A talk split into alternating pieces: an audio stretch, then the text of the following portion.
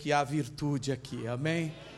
Foi dito aqui, eu da, da do mesma forma que aquela mulher com fluxo de sangue há tanto tempo buscou Jesus, ouviu dizer que ali passava o Messias e ela creu. Ela creu. Eu creio. Eu também creio. E sei que o Senhor fará segundo a sua perfeita, boa e agradável vontade tenho entendido da parte de Deus que tanto o alívio quanto o sofrimento, tenho aprendido com Deus que tanto a alegria quanto a tristeza com Ele me edificam. Me edificam. Então, não que eu goste né, de passar por provas, né, não que eu goste de ficar com dores, acho que ninguém gosta. Não sou masoquista, não sou daqueles que creem né, que só sofrendo é que se agrada a Deus, mas eu sei que Deus trabalha conosco. Às vezes estamos acelerados demais. Às vezes estamos carregando fardos que não deveríamos carregar. Às vezes estamos tentando salvar a nós mesmos, quando temos um Salvador. Eu sou um ser humano como você, meu irmão. Um ser humano como você.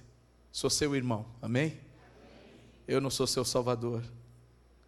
Eu não sou seu Senhor sou seu irmão. Um dos irmãos mais velhos. Talvez seja isso. Um dos irmãos mais velhos. Mas essa tarde está recheada, está impregnada aqui de uma graça tão maravilhosa. Toda tarde é boa, né? Mas tem algumas que Deus capricha mesmo, né? Eu imagino que você deva estar assim precisando muito, como eu. Não é verdade isso? Porque Deus não tem uma economia errada, Deus tem uma economia tão perfeita e Ele sabe quando nós estamos precisando de doses maiores do seu amor, de porções maiores da sua graça, não é? De bálsamo, de mais bálsamo na nossa vida. E a gente percebe aqui né, um ambiente muito carregado desse bálsamo, não é, gente? Aí na, na galeria também, né? Não é verdade? Acho que esse bálsamo subiu tanto, né? Está tão carregado que encheu até em cima, não encheu, não? E eu vejo algo que Deus, eh, eu vejo Deus cooperando muito comigo pelo seu espírito nessa tarde. Eu não me julgo, de verdade, irmãos, eu não falo isso para, por falsa modéstia, eu, eu não me julgo mesmo capaz de, de dar a mensagem como, com a profundidade, com o peso dessa graça que está aqui. Eu acho que homem nenhum tem, né, na verdade. Eu estava ali sentado no banco e estava dizendo, Deus, que coisa tão linda. Me, me permita, Senhor, me ajude a não estragar o que o Senhor está fazendo aqui, com palavras, palavras humanas, com pensamentos de homens. Bastaria que a gente ficasse aqui e bebêssemos né, dessa água e nos banhássemos desse azeite, desse óleo, e eu acho que, meu Deus, como sairíamos daqui já tão edificados. Mas eu não quero me eximir do dever e do meu chamado. E sei que o mesmo Deus que nos banhou com essa graça até agora é o Deus que vai me sustentar e vai te abençoar. Amém? Na exposição da palavra, naquilo que Deus quer falar conosco também agora. Eu queria que você abrisse a palavra de Deus em Mateus capítulo 6. E eu tenho procurado aqui trazer alguns assuntos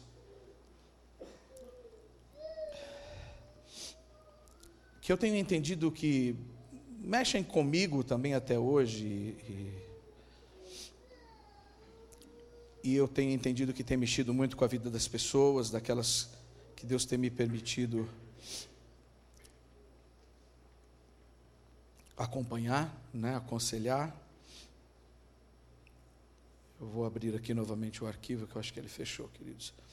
Mas Mateus capítulo 6, e eu quero fazer a leitura dos versos 25 até 34, tá bom? Você acompanha comigo aí? Eu vou ler numa versão nova, numa versão que a Mundo Cristão editou, que é essa Bíblia que nós estamos dando de presente para aqueles que se inscreveram na maturidade, na jornada de desenvolvimento, né? na etapa de desenvolvimento da nossa jornada. E eu vou ler nessa mesma versão que nós estamos dando a Bíblia agora. Por isso eu lhes digo que não se preocupem com a sua vida diária, se terão o suficiente para comer, beber ou vestir. A vida não é mais que comida e o corpo não é mais que roupa. Observem os pássaros. Eles não plantam nem colhem, nem guardam alimento em celeiros, pois seu Pai Celestial os alimenta. Grife Pai Celestial, por favor. Porque eu creio que a palavra-chave que o Espírito Santo trouxe a nós com essa graça toda é Pai. Pai. Há um colo de Pai aqui para nós. Há um colo gostoso de Pai. Há ombros fortes de Pai aqui. Abraços firmes de Pai aqui nessa tarde. É assim que eu sinto. Eu não sei se você sente assim, mas é dessa maneira como eu estou sendo acolhido por Deus nessa tarde aqui hoje. E isso me ajuda muito porque essa é a palavra que escolhemos, né, para pregar. Acaso vocês não não são muito mais valiosos que os pássaros? Qual de vocês, por mais preocupado que esteja, pode acrescentar ao menos uma hora à sua vida? Que resposta daríamos a essa pergunta? Não podemos, não é isso? Ou seja, as nossas preocupações, Pai, não vão acrescentar um segundo a mais na nossa vida. Não vão resolver nada na nossa vida. E por que se preocupar com a roupa? Observem como crescem os lírios do campo. Não trabalham nem fazem roupas. E, no entanto, nem Salomão, em toda a sua glória, se vestiu como eles. E se Deus veste com tamanha beleza as flores silvestres que hoje estão aqui e amanhã são lançadas ao fogo, que naquela época se incinerava, né, como a palha, as coisas secas, né, eram lançadas no incinerador, era costume, né?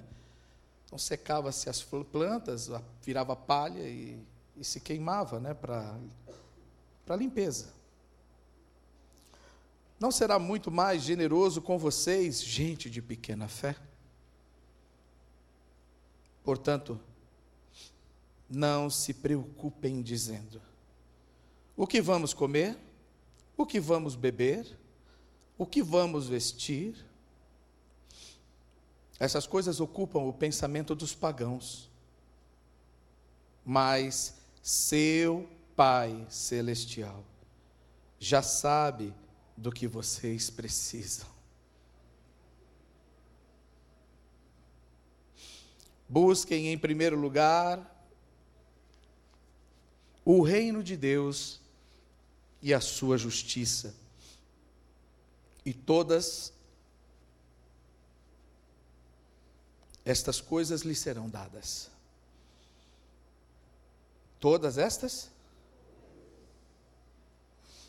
Portanto, não se preocupem com o amanhã, pois o amanhã trará suas próprias inquietações traz suas próprias inquietações. Bastam para hoje os problemas deste dia. Quase não precisa pregar, né? Quase não precisamos pregar. Mas eu quero destacar algo aqui. Gostaria de fazer isso com. Eu vou tentar ser mais calmo aqui no púlpito. eu me agito muito, não é?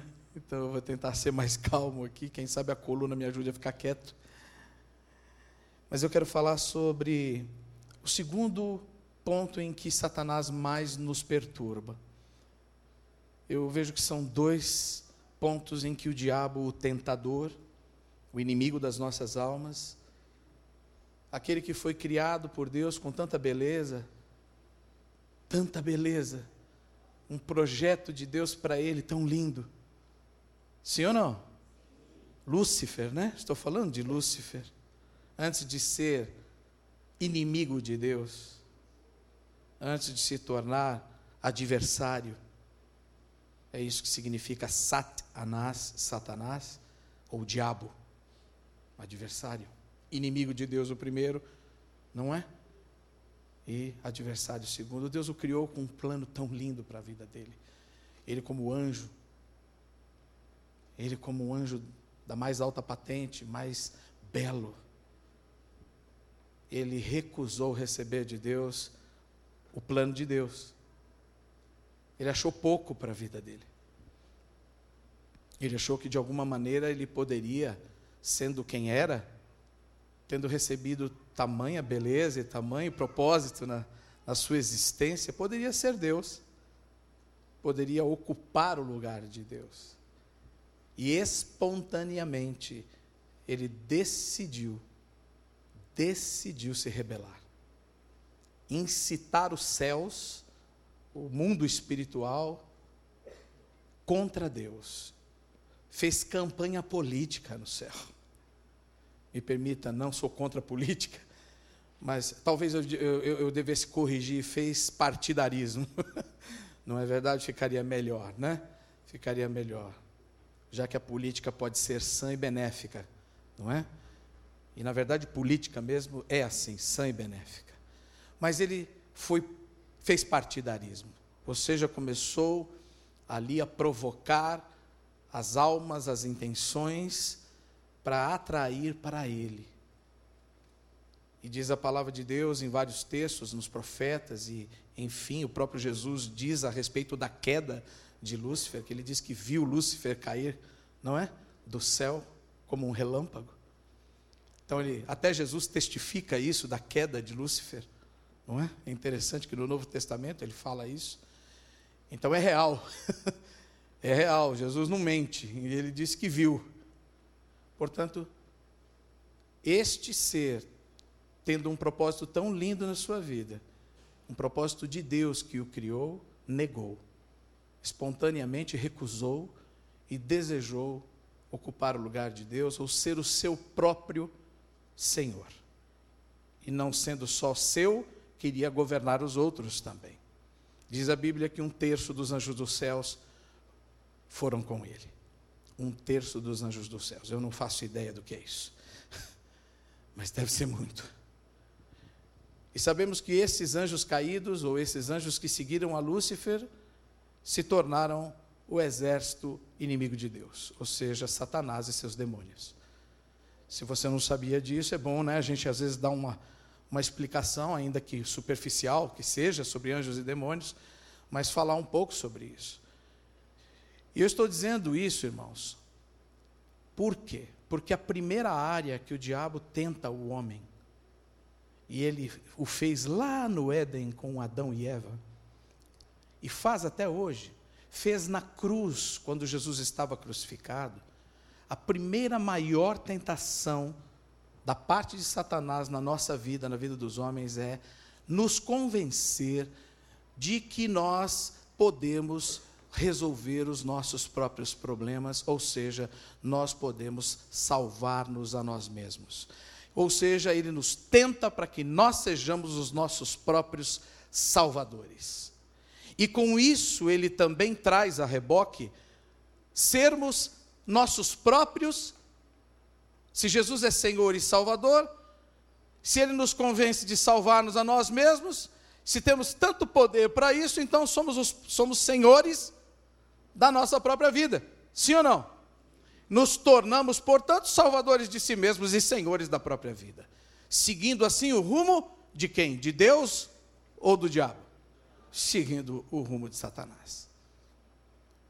Esse é o primeiro ponto. E em tudo eu vejo o diabo tentando fazer Jesus tropeçar. E eu falo agora Jesus, para dar um destaque especial, o Filho de Deus, Satanás o tempo todo em cima dele, tentando que ele mesmo fosse, não é? ou ele mesmo invocasse a justiça própria. Lá na cruz, o ladrão da esquerda fala o que para ele? Se tu és o filho de Deus, salva-te a ti mesmo e a nós também.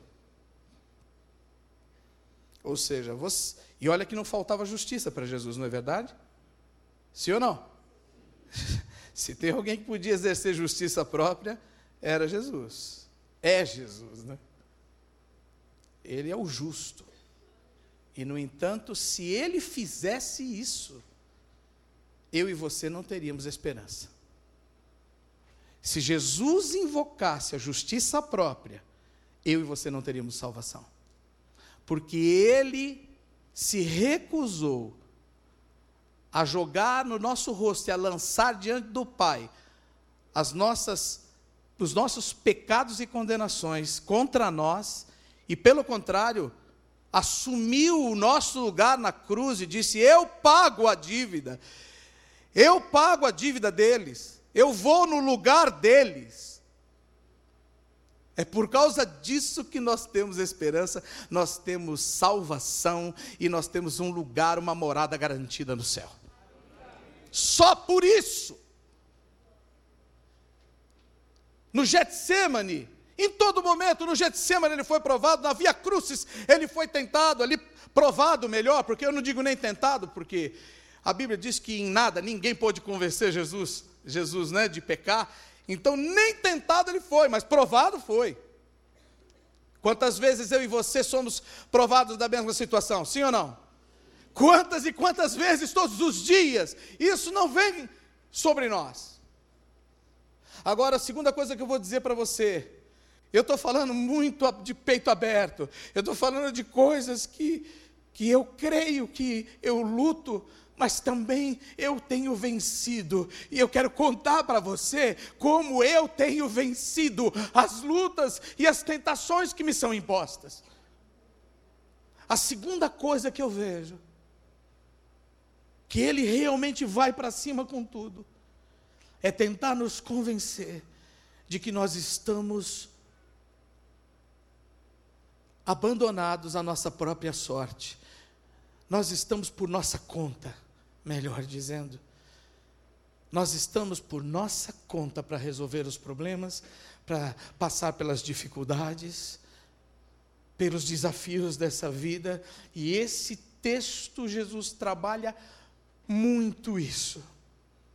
Ele está falando ali, ensinando a respeito de que aqueles que têm a Deus como Pai, aqueles que realmente nasceram de novo, vamos dizer assim, aqueles que têm filiação, não é? De Deus, ou seja, Deus é o meu Pai, estes não deveriam se prestar, estes não deveriam dar lugar a preocupações.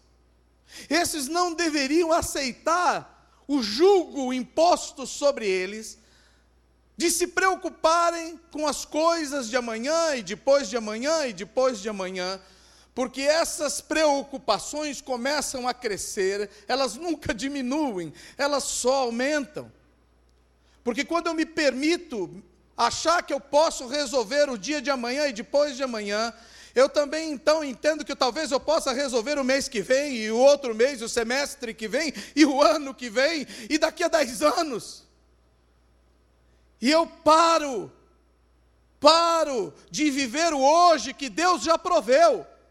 Eu paro de enxergar a provisão que está no, no meu nariz que está diante de mim, por mais simples que ela seja, por mais sutil que ela seja, como aves nos céus, como lírios do campo, que são, diria, professores, não é? Nas mãos de Deus, a natureza Deus usa como professores na nossa vida para mostrar a sua majestade, grandeza e poder. Paulo fala isso aos romanos. Ele diz que até a natureza mostra quem Deus é.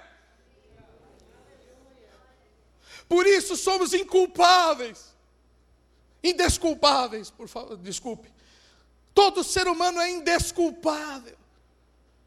Quando o ser humano faz um deusinho de madeira desse tamanho, olhando tudo que está na natureza, tudo que é tão maravilhoso, tão poderoso, tão milagroso, e ele tenta reduzir alguém que fez tudo isso a um ser deste tamanho, menor do que o homem, feito por mãos humanas, é uma agressão muito grande a Deus. Pelo próprio senso lógico, comum, empírico. Não é, pastor? Por isso somos indesculpáveis, a humanidade é indesculpável. Por isso o índio, por isso aquele que nunca ouviu ainda a pregação do Evangelho, não é verdade? É isso. Porque há um senso comum, clamado, ensinado pela natureza, de que há um Deus, há um Criador, há alguém tão poderoso, tão grande, que não cabe nesse mundo, que não cabe na palma da mão dos homens, que não cabe em nada que os homens possam fazer ou realizar.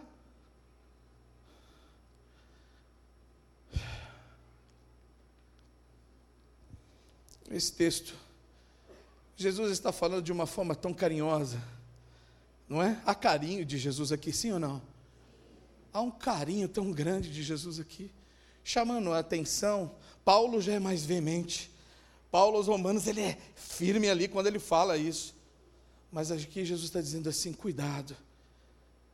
Cuidado, porque você pode viver a sua vida inteira preso a religiões, preso a ideologias, preso a pensamentos humanos, aprisionado em tradições familiares, em costumes e hábitos, não é religiosos, e no entanto, deixar passar um relacionamento com o Deus, o Deus que criou todas as coisas, mas não só criou todas as coisas, o Deus que nos criou, não só o Deus que nos criou, o Deus que quer nos regenerar, nos gerar de novo a partir dele, porque ele sempre desejou, ao criar a humanidade, um relacionamento pessoal e íntimo com o homem.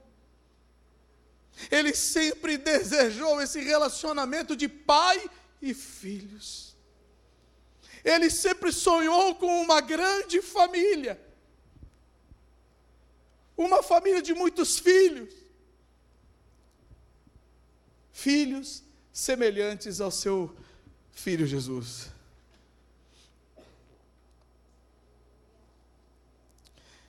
Sabe, essa segunda tentação, área de tentação, tem um nome, eu várias vezes já falei sobre ela aqui e me veio muito ao coração hoje de tocar nesse ponto, mas talvez de uma forma diferente, num outro viés mas tem um nome, e o nome é orfandade. Ou seja, o que o diabo todo o tempo quer bater na nossa vida, e ele usa de várias estratégias, ele muda, né? Ele muda caminhos, ele dá outros nomes. É incrível como ele é ardiloso e tenta de várias formas nos fazer sentir órfãos.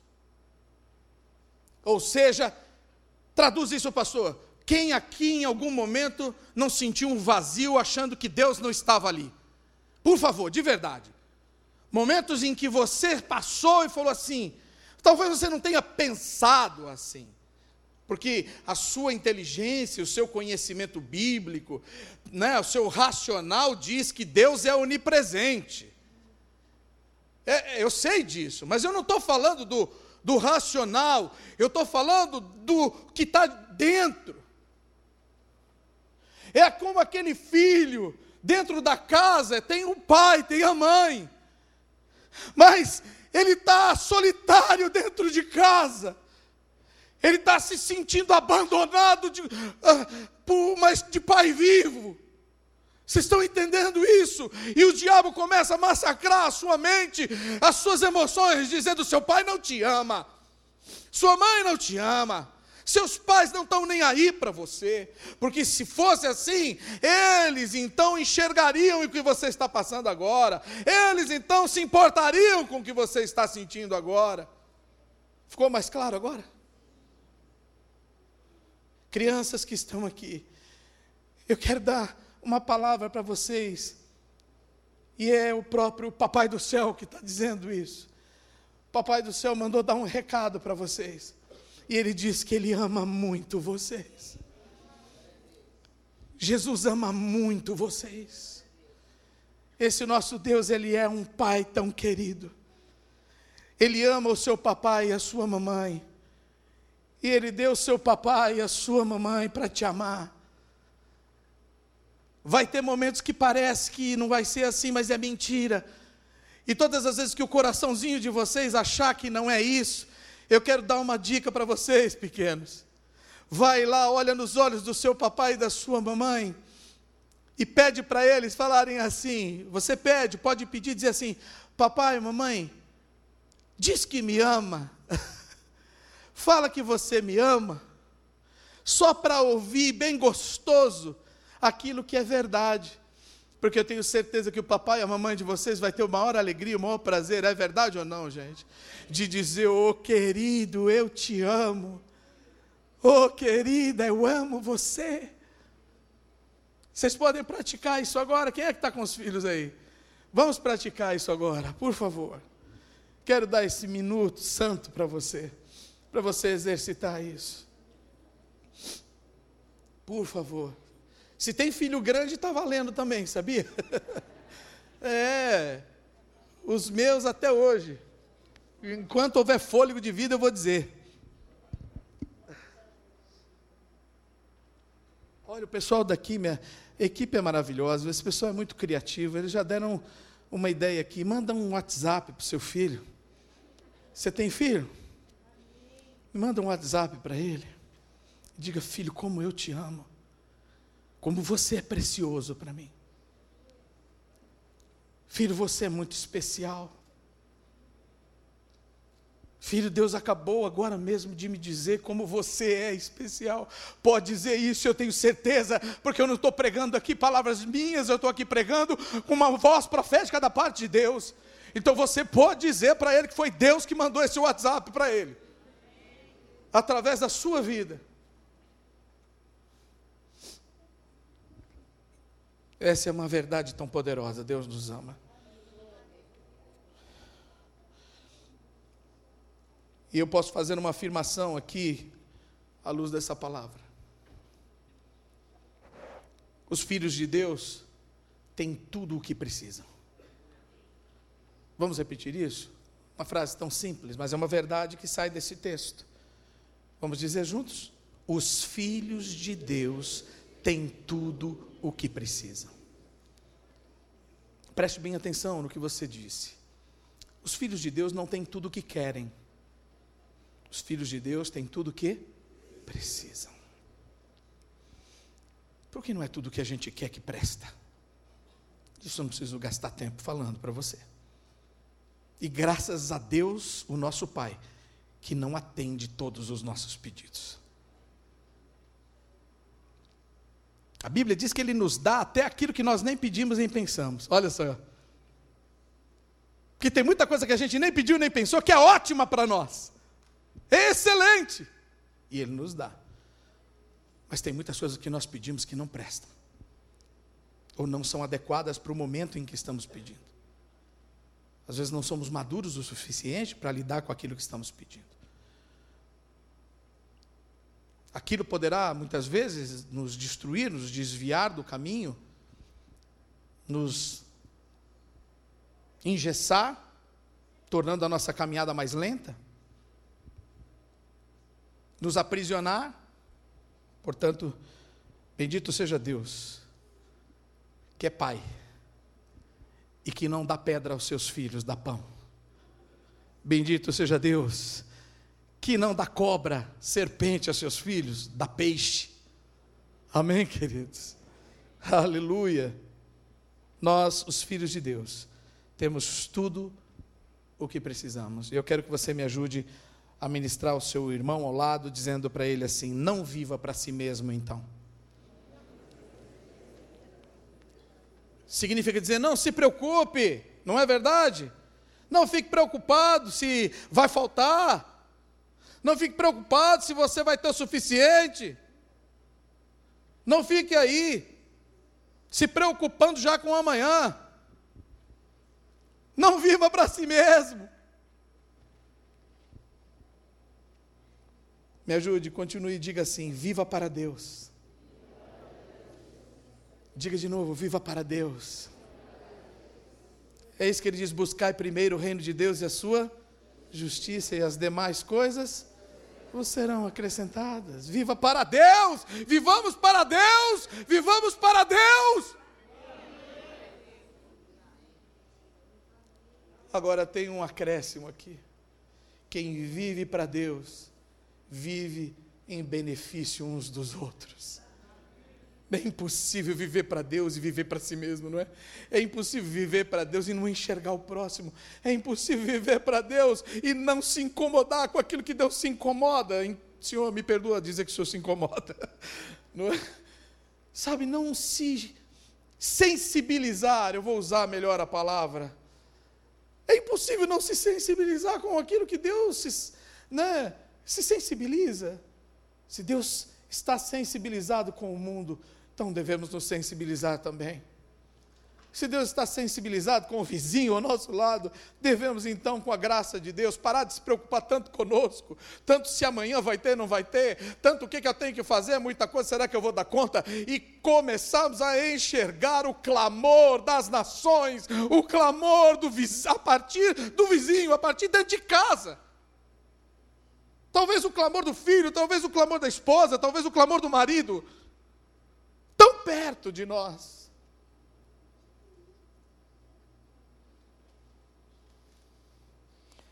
Verdade que esse texto diz para a gente que aqueles que vivem preocupados, no fundo, no fundo, estão perdendo a percepção da paternidade divina. É uma realidade dura, né? É uma verdade dura. Mas Jesus diz aqui assim: os pagãos é que são assim. Quando ele diz os pagãos é que são assim, ele está se referindo àqueles que não descobriram ainda a paternidade de Deus, não tem a Deus como Pai. Vocês estão entendendo isso? Aqueles que vivem a sua própria lei, o próprio curso da sua vida, do jeito que querem. E tem que brigar, e tem que, e tem que tomar do outro, e tem que enfim, é a lei da selva. É a lei da selva.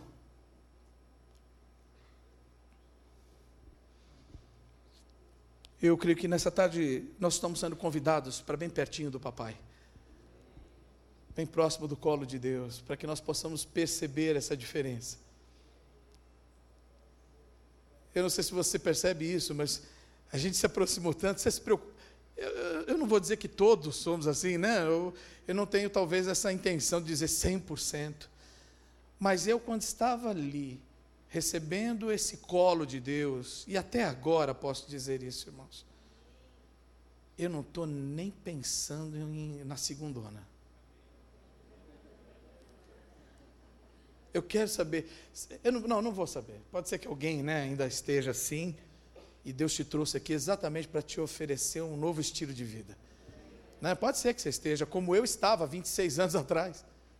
Há 26 anos atrás eu era assim, extremamente preocupado, correndo atrás de muitas coisas, matando um leão por dia, como dizem por aí.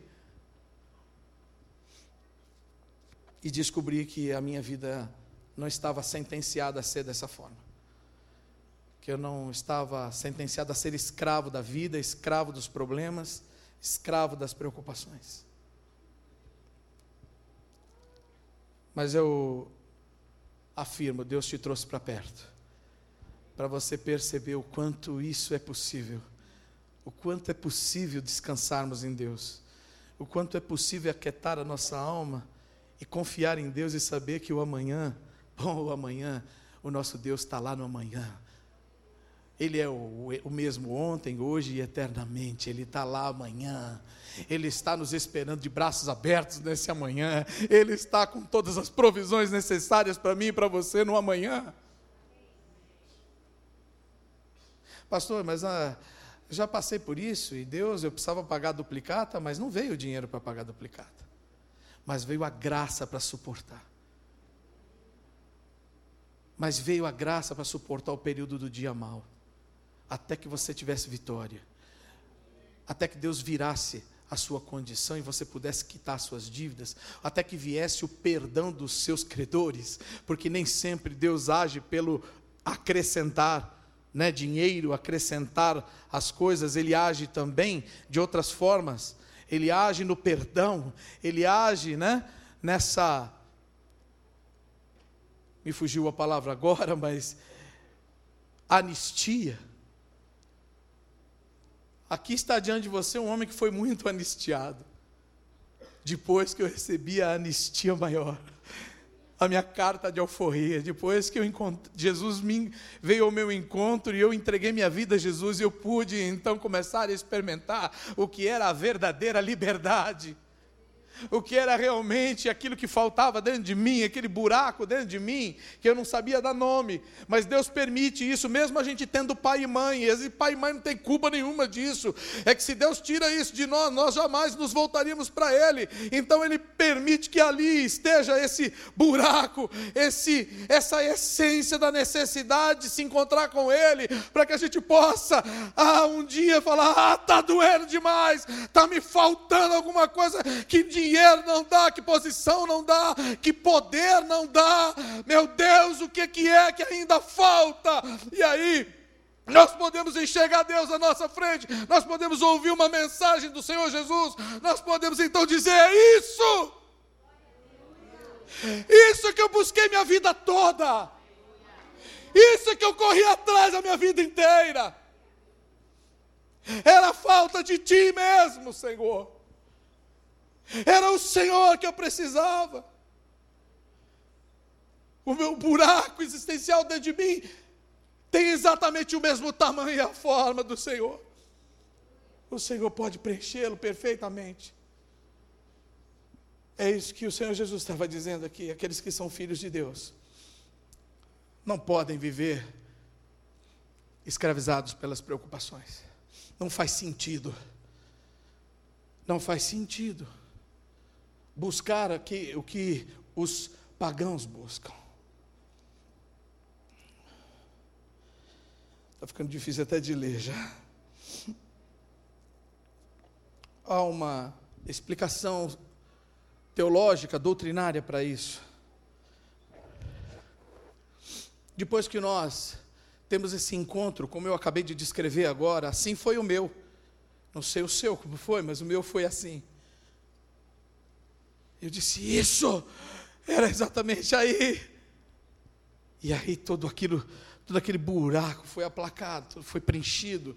Aquela dor, aquela angústia, aquela orfandade foi aplacada. E o diabo odeia isso. O diabo odeia isso.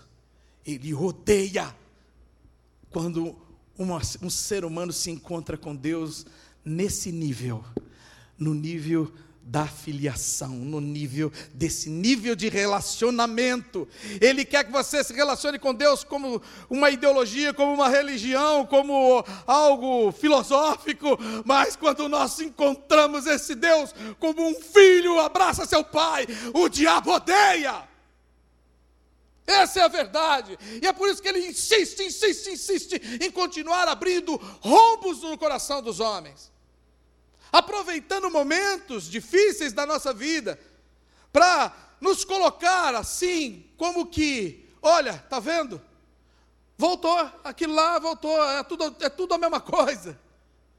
Ele quer nos fazer crer que Deus nos abandonou, que porque pecamos, porque, porque erramos, naquele exato momento já era, não tem mais jeito para nós. Quando na verdade está escrito se confessarmos os nossos pecados, Ele é fiel e justo para perdoar os nossos pecados e nos purificar de toda injustiça.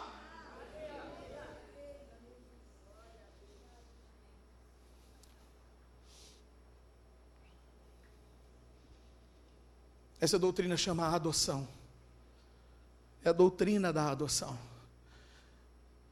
Quando nos arrependemos, confessamos os nossos pecados e ao confessar os nossos pecados, a primeira coisa que acontece é a justificação. Deus então nos torna pelas suas leis, diante das leis de Deus, somos feitos justos pelos méritos de Cristo. Então já não há mais, é o que Paulo diz aos Romanos, capítulo 8, não é isso?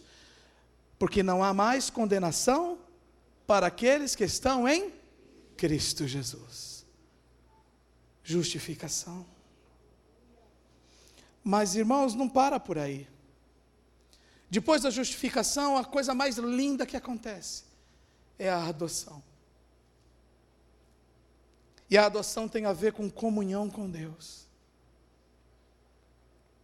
Deus agora não é simplesmente o nosso, simplesmente é até né, minimizar, mas Deus não é tão somente o nosso Salvador, aquele que nos comprou, aquele que pagou a dívida, aquele que foi lá no mercado do pecado e, com, e nos comprou, que éramos escravos do pecado, e Ele pagou o preço e nos trouxe para Ele.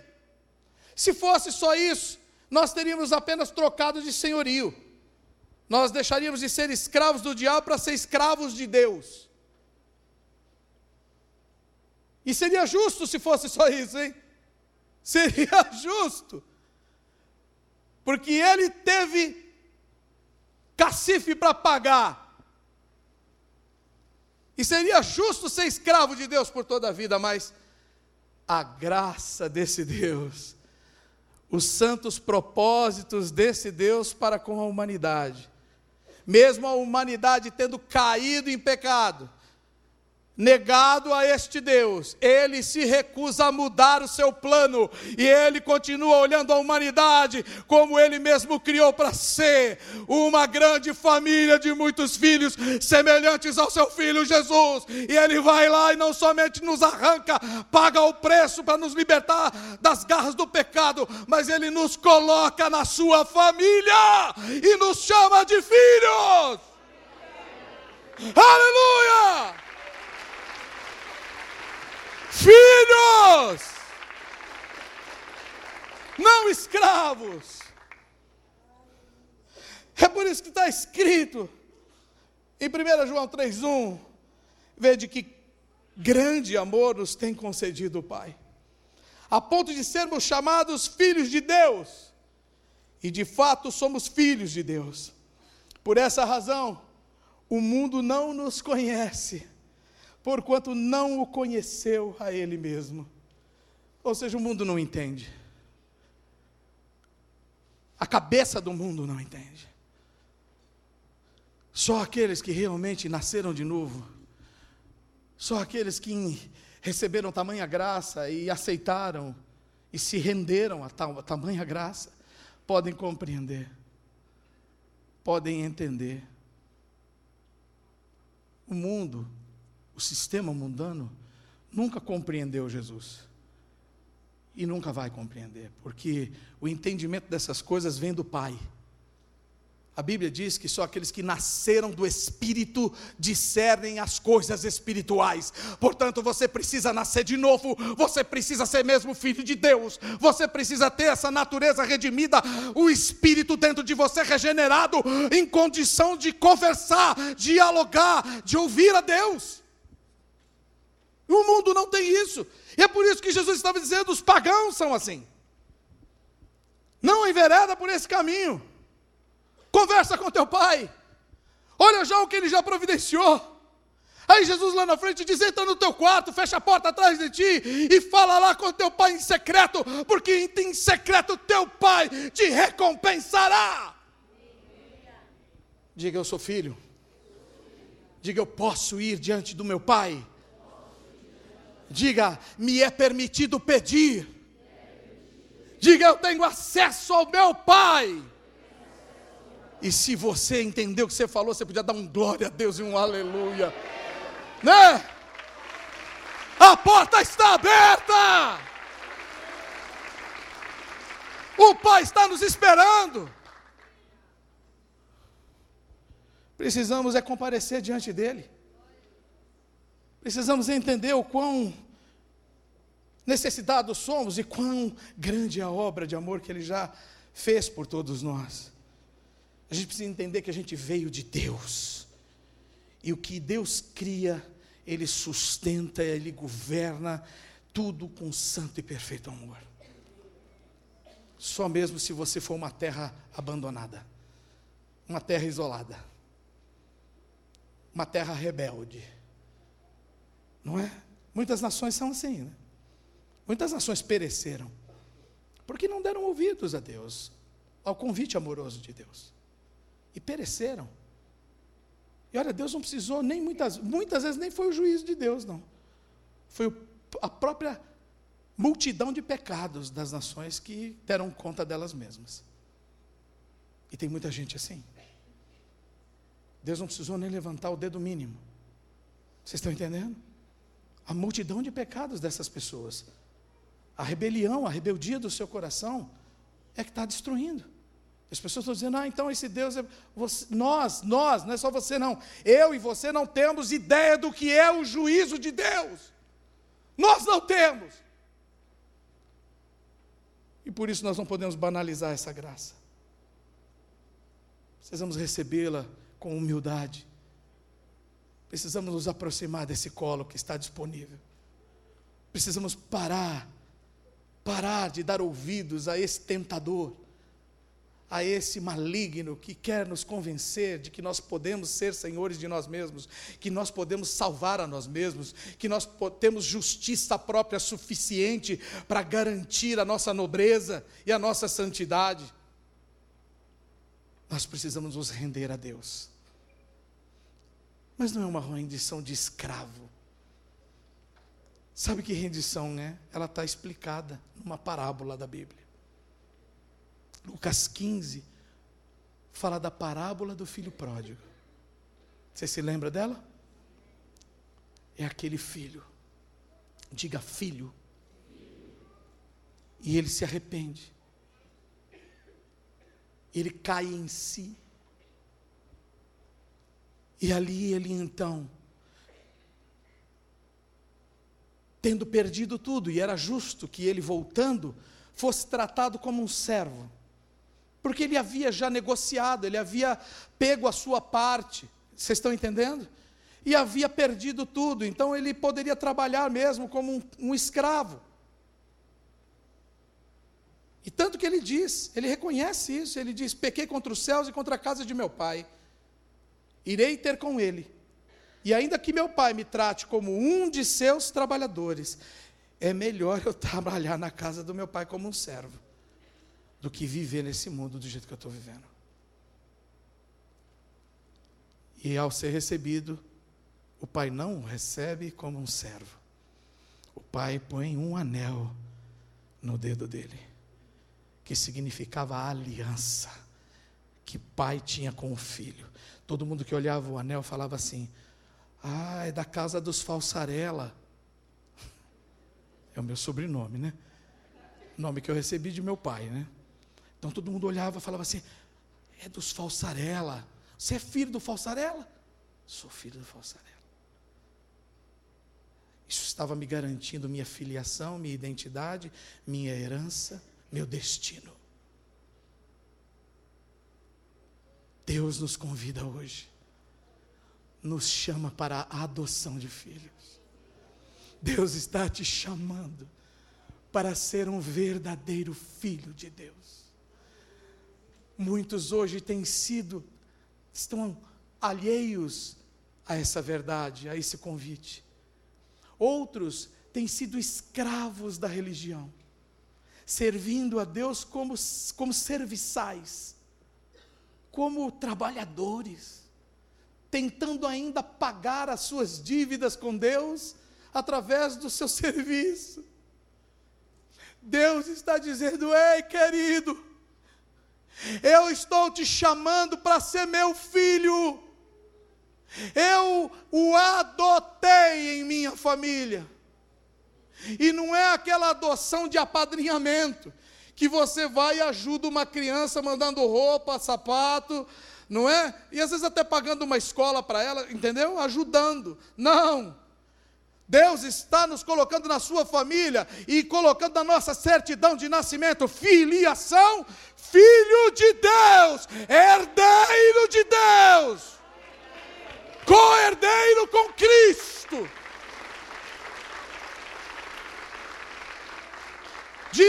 moradas celestiais. Aleluia! Precisamos mudar nossa mentalidade para que o diabo não ganhe vantagem contra nós. Precisamos mudar nossa mentalidade de escravos para filhos agora mesmo. Para que nós possamos de fato viver a vida abundante que Jesus conquistou para nós. Para que nós possamos exercer a autoridade, Pastor Samuel, a autoridade que esse mundo geme. Porque diz que a natureza, a criação geme pela manifestação dos filhos de Deus. E o diabo quer nos convencer de que temos que pagar, pagar a salvação com trabalho, com obras, com ministérios. Nós somos filhos de Deus. E se somos filhos de Deus, vamos gerar outras pessoas no Espírito de Deus. Escravo não tem herança, filho tem. E cada filho que eu gerar na fé, vai se tornar também um herdeiro das riquezas dos céus. E é isso que o diabo não suporta. Quero que você fique em pé, por favor, porque eu quero orar por você e com você. E eu creio que Deus tem uma obra para cumprir nessa tarde aqui. Há uma obra, se há uma libertação para acontecer, essa libertação é agora e é a luz da palavra, porque está escrito que conhecereis a verdade e a verdade vos libertará. Deus está aqui conosco. O Espírito Santo está operando em nós e através de nós. A verdade está diante de nós. E nós precisamos tomar uma posição agora mesmo, viver à luz das mentiras desse mundo e das pressões e preocupações desse mundo, ou tomarmos a nossa posição de filhos aceitarmos e recebemos essa adoção de filhos que Deus tem para nós, uma coisa tão linda, e vivermos então para Ele e em favor uns dos outros. Vamos orar, queridos. Eu gostaria então que você fechasse os seus olhos e já começasse então a sua oração. Lembre-se, Deus, Ele quer uma grande família. Uma família de muitos filhos. E filhos semelhantes ao seu filho Jesus. Você é esse filho? Você ouve a voz do seu pai? Você está entendendo esse convite amoroso que Deus está fazendo para você?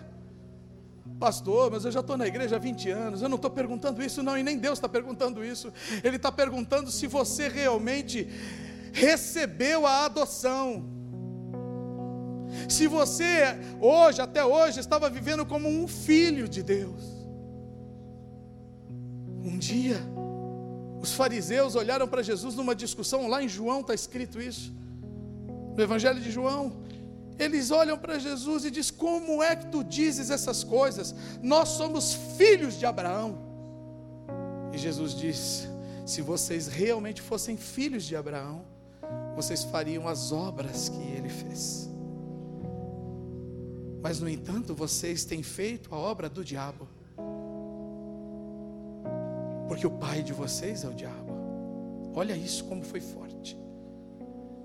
Se vocês fossem filhos de Deus, e ali quando eles falam filho de Abraão é porque se referiam a filhos de Deus. Se vocês realmente fossem filhos de Deus, vocês fariam as obras que Deus quer. Vocês estariam imitando a Deus, e não ao mundo, e não à carne, e não ao diabo. Irmãos, eu não estou aqui julgando ninguém. Eu estou aqui como teu irmão, como profeta de Deus, gemendo e clamando para que você hoje seja liberto de toda mentira, de toda religiosidade. Você seja liberto, meu irmão, liberto em nome de Jesus dessas mentiras, dessas artimanhas, sabe, de homens. A gente mesmo cria isso.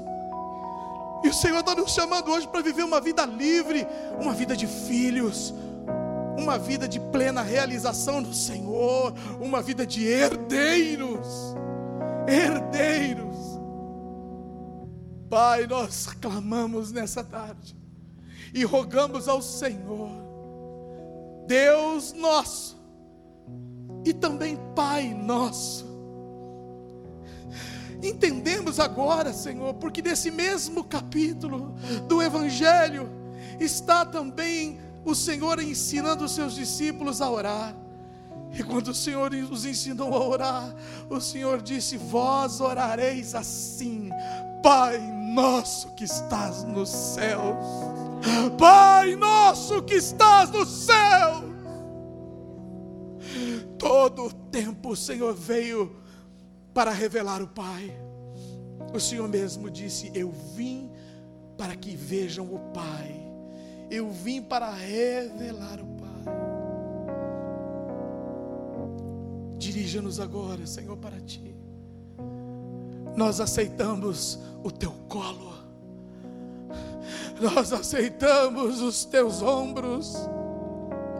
Nós aceitamos a tua ajuda.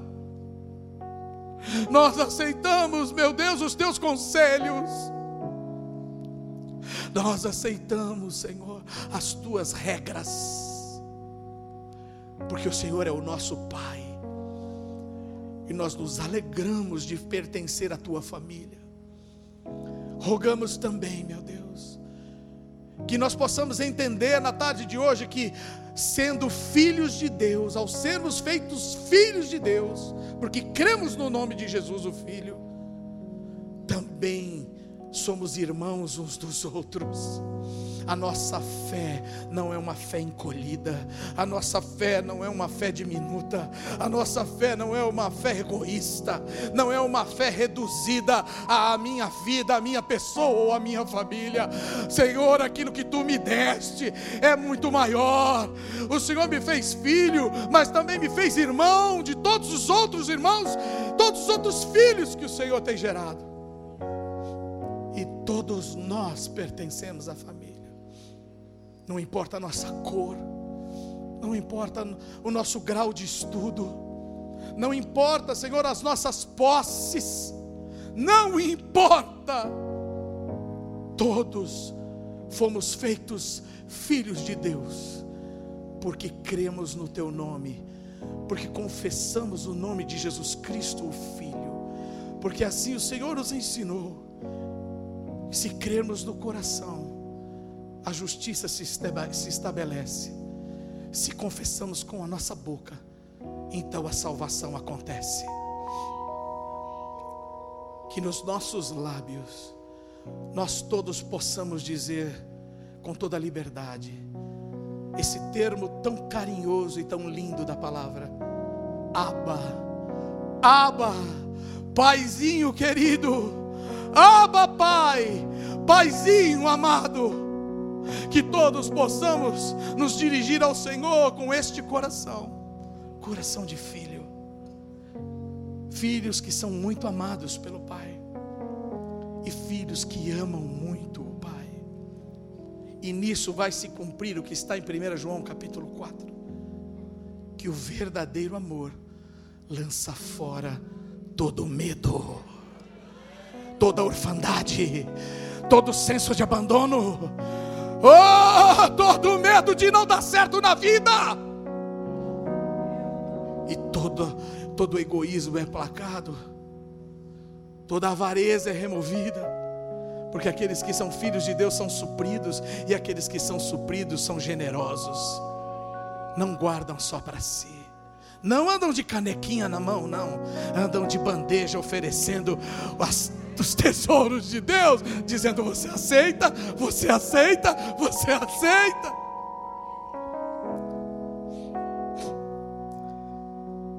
Abra os seus olhos um instante. Eu quero perguntar para você que está aqui: Você aceita?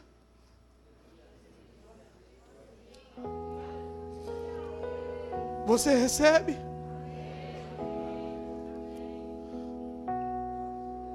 Você pode comer desse pão que vem da mesa do Pai, pão fresco. Você pode beber dessas águas que vêm dos rios de Deus, água pura. Então, se você está aqui, meu querido, você nunca fez uma oração de entrega. Eu fiz há 26 anos atrás. Quem é que fez uma oração de entrega a Jesus aqui? Por favor, levante sua mão. Você que um dia fez uma oração de entrega. Obrigado, querido. Agora, se você está aqui e nunca fez, ou se você fez e estava vivendo como escravo na casa de Deus, você hoje entendeu no Espírito que você é filho e há uma proposta muito mais elevada para você. Eu gostaria que você erguesse a sua mão, porque eu quero te abençoar orando com você. Se você está aqui, amém, querido. Graças a Deus, querido. Graças a Deus. Eu sei que tem mais. Tem mais gente aqui. Vem para cá, querido. Eu quero orar com você. Vem. Ajuda ele vir aqui, por favor. Vem você. Cadê você? Cadê você? Você vai sair daqui sem fazer uma oração de entrega. É agora a tua hora, a tua vez. Obrigado, querido. Agora é a tua hora e a tua vez de dizer: Eu aceito, Senhor. Eu aceito. Eu recebo, Pai. Agora é aquela hora que você diz sim. Você diz sim para Deus. Não tem razão para você dizer não. Você já entendeu que você não pode ser Deus de si mesmo. Você já entendeu que Deus te ama tanto e que há um propósito santo e pleno para você. Você já entendeu que qualquer coisa diferente disso é mentira desse mundo, é mentira do diabo. Já entendeu? Então vem. Sai do teu lugar. Vem para cá. Mas pastor, eu preciso fazer isso. Oh, querido, é bom que você faça isso. E eu não vou dizer que é bom para nós, não. Não é bom para a igreja, não é bom para o pastor, sabe, é bom para você mesmo. Para que você saiba que nesta, nessa tarde, você mesmo tomou uma decisão, você fez a escolha certa. Isso é importante para você. Para que você não saia daqui e o diabo te engane lá fora, ou te acuse lá fora, dizendo: Ah, mas você você nem teve, você nem teve coragem de confessar a sua fé publicamente. Você não orou com seus lábios e está escrito que aquele que confessa com a boca, confessa para a salvação. Então, querido, não sai daqui com a sua boca amarrada, não. Vem para cá confessar. Vem para cá dizer que você é um filho de Deus. Porque olha, ele veio para os seus e os seus não o receberam, mas a todos quantos o receberam, deu-lhes o poder de serem feitos filhos de Deus a todos aqueles que creem e confessam o seu nome. Eu vou orar com vocês, meus lindos. Todos vocês que estão sendo recebidos na casa de Deus, na família de Deus. Meus irmãos, minhas irmãs. Tem uma irmãzinha mais nova aqui, ó. coisa linda. Ó. Tem um irmão querido aqui, ó. Tem uma irmã querida. Orem comigo, vocês que estão aqui na frente, dizendo assim: Senhor Jesus, muito obrigado pela tua palavra. Muito obrigado por não me deixar enganado a vida inteira. Eu entendi a tua palavra. Eu aceito o convite. Mas eu também quero te convidar. Entra no meu coração. Entra na minha vida. Seja meu Senhor, único Senhor, único Salvador. Eu não quero mais tentar salvar a mim mesmo. Eu não vou buscar mais em outros lugares. Eu sei que agora só o Senhor pode. E é o Senhor quem quer de verdade me dar uma nova vida. O Senhor não me pede nada. Pelo contrário, o Senhor deu. O Senhor deu sua vida por mim. E eu reconheço isso. O Senhor morreu na cruz por mim, mas também ressuscitou. Eu creio, o Senhor ressuscitou. E porque o Senhor ressuscitou, há esperança de vida eterna para mim. E eu creio nisso. Me ensina agora a viver, Senhor, nesta fé. E me ajuda nesta caminhada porque eu vou precisar de Ti todos os dias da minha vida. Eu oro com fé, em Teu nome, Jesus. Amém. Graças a Deus, aleluia. Aleluia. Graças a Deus, aleluia.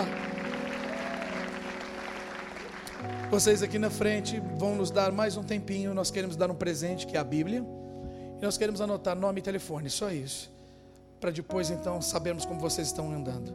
Ninguém liga nessa igreja pedindo coisa nenhuma, vendendo coisa nenhuma. Já aviso que se alguém usar o nome da igreja, você já pode desligar. Tá certo? Nós ligamos para saber se você está bem, para orar com você, tá certo? E para continuar essa jornada da fé com vocês, tá bom? Então, por favor, pastor Luciano vai acompanhar, acompanhe eles, por favor. Eles já vão explicar melhor isso para vocês. Dê a mão ao seu irmão, ao seu irmão.